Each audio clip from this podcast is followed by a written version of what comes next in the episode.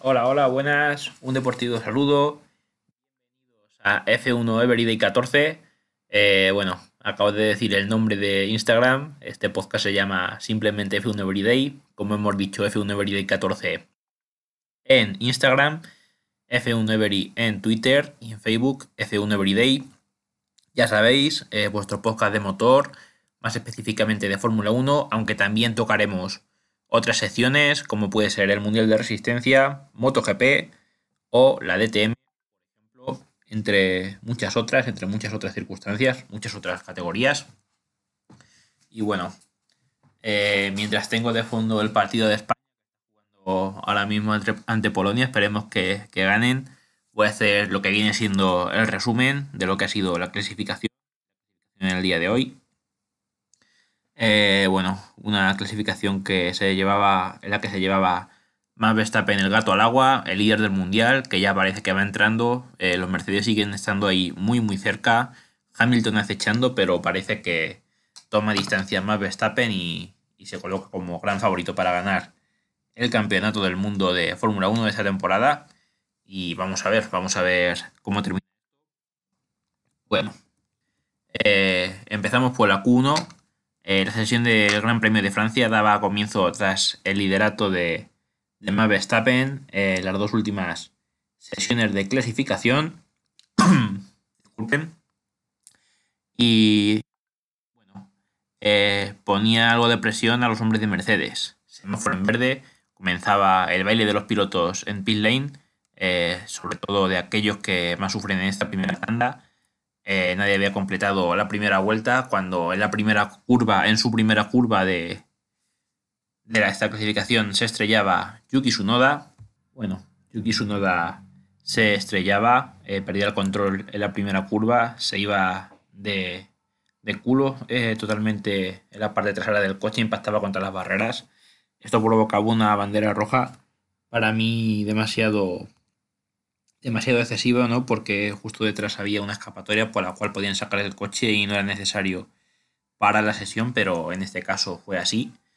Eh, bueno, eh, lo que lo convertí en el primer eliminado en la, Q, en la Q1, después de casi 10 minutos sin actividad, eh, volvía a ponerse en funcionamiento la sesión con Sainz y con Charles Leclerc al frente del grupo eh, los de la escudería italiana estaban en lo más alto, eh, aunque poco a poco comenzarían a perder posiciones. Bottas escalaba hasta la primera posición tras su primer intento, se situaba delante de Hamilton, en una situación que tardaba, una, situación que duraba lo que tardaba en completar eh, la vuelta de los dos Red Bull, con Verstappen que se ponía delante con casi siete décimas de ventaja. Impresionante lo del piloto español, perdón, el piloto holandés de Red Bull estamos con el partido de España y eh, seguía volando Verstappen. Eh, detrás sorprendía un tiempo muy muy malo de Leclerc, que se encontraba en zona de peligro después del primer giro, eh, aunque lograba salir del precipicio. mientras tanto, Hamilton también mejoraba y se colocaba segundo. Y ya en los últimos minutos la bandera roja volvía a, ser, hacer acto de presencia. Esta vez era Mick Schumacher. todos pensábamos que era Nikita Mazepin, tú también que lo estás escuchando lo sabes, sabes que pensaba que era Nikita Mazepin, eh, lo que acababa con las opciones de los hombres que se encontraban en la zona de peligro y, que llegaban mejorando sus tiempos, ¿no? Eh, quedaban eliminados Latifi, Raikkonen, Mazepin y Lance Stroll, eh, mal tiempo de Lance en comparación con su compañero Vettel. Y bueno, Latifi que siempre se queda ahí, pero Vemos que su compañero Russell está muy muy por encima y pasaba a la Q2. Su nodo obviamente quedaba último tras estrellarse en, al principio de, la Q1. Bueno, después de esto comenzábamos con, la segunda sesión de clasificación, con la Q2. Eh, el neumático favorito para el primer intento era el neumático medio. Eh, solo Russell lo estaba por blandos usados. Eh, esto provocaba un gran descontrol en la tabla de tiempos. Sainz volaba, eh, lograba eh, un registro que no eran capaces de batir los ponían, se ponía primero Carlos. Sí que lo superaba los dos Red Bull, con Sergio Pérez al mando, a una sola décima, una décima y media delante del español. Y en ese primer intento, en ese primer intento, Lando Norris se le quedaba eliminada la vuelta por, por salirse fuera. Y esto le obligaba a dar un segundo giro, que si daría un tiempo válido, no se saltaría los límites de la pista.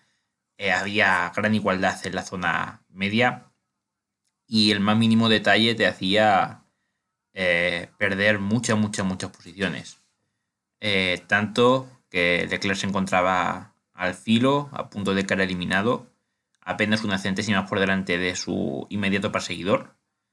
Eh, bueno, Esteban Ocon, mientras, bueno, Esteban Ocon, estoy leyendo mal mi resumen, Esteban Ocon era el, el perseguidor de Leclerc, que lo tenía ahí un poco muy, muy cerca y para este intento definitivo, solamente Giovinacci, Hamilton y Russell apostaban por, el, apostaban por el blando y Hamilton lo hacía con el objetivo de abortar su vuelta, ya que ningún intento con los neumáticos había logrado colocarse en la segunda plaza. Eh, ninguno de los que se encontraba en peligro mejoraba lo suficiente como para salvar el pase a la Q3, por lo que se quedaban fuera Ocon por detrás de Fernando, Vettel, Giovinacci, el pobre Russell y el pobre Nick Schumacher que que es la ironía porque aunque tuvo el accidente en la Q1 había pasado el corte, pero al tener el coche roto no pudo ni siquiera correr, así que también eliminado. Y Lando Norris no pudo hacer su último intento por un problema con el monoplaza. Eh, peligraba su, su, participación en Q3. Eh, y respecto a la zona alta, Botas eh, dejaba el crono en 1.37, tiempazo. Y un papel también para los españoles que podían acceder a la última parada, podían entrar en Q3. Y bueno, después de todo esto, entrábamos en Q3, en la tercera sesión de clasificación. Eh, no todos se decantaban por las gomas más blandas para esta ronda definitiva.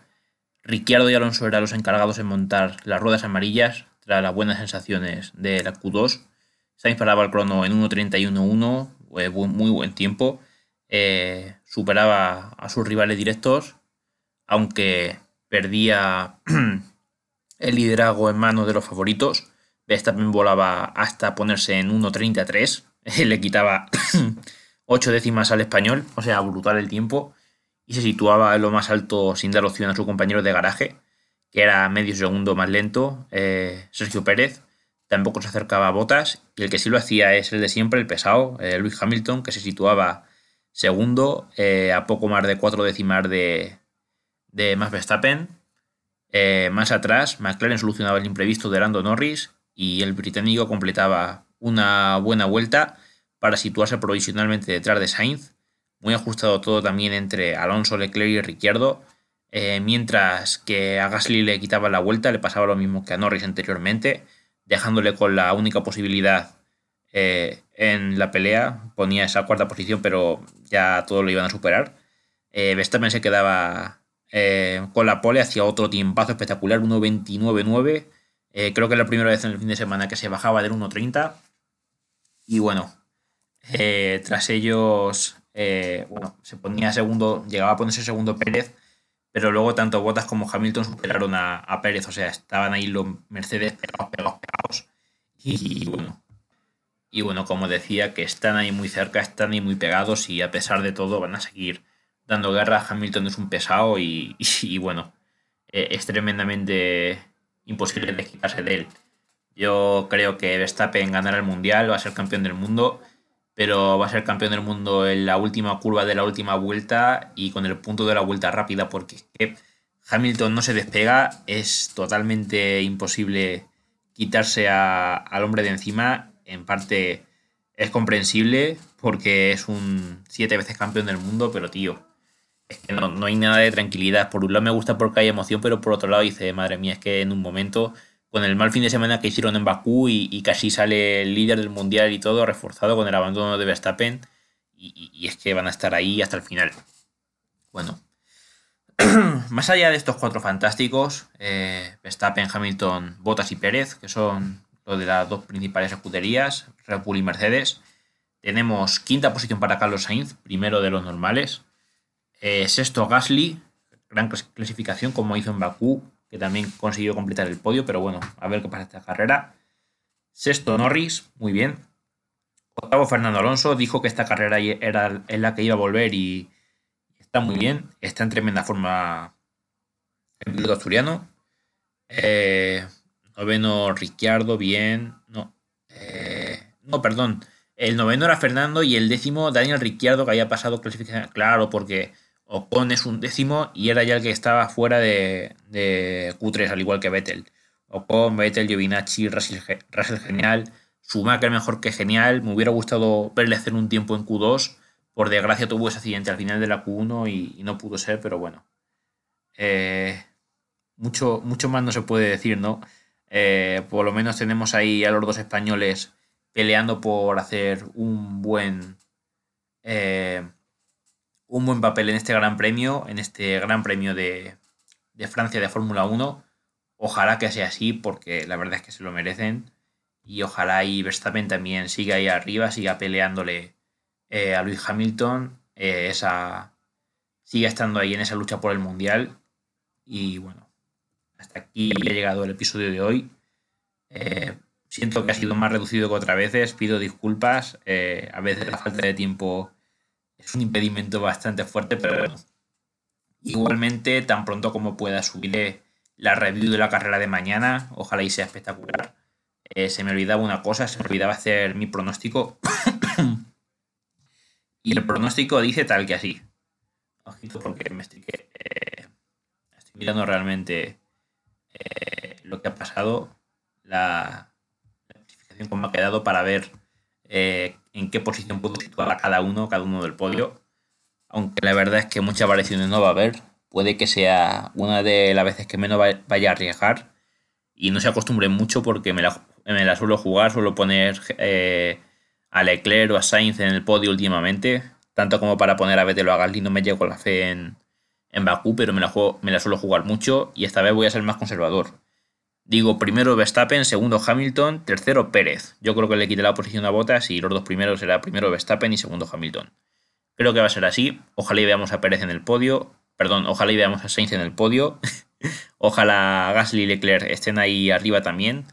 Y ojalá y Fernando haga una gran remontada. Pero yo creo que esas van a ser las tres posiciones. Eh, Verstappen, Hamilton y Sergio Pérez. Y bueno, eh, hasta aquí llega el episodio de hoy.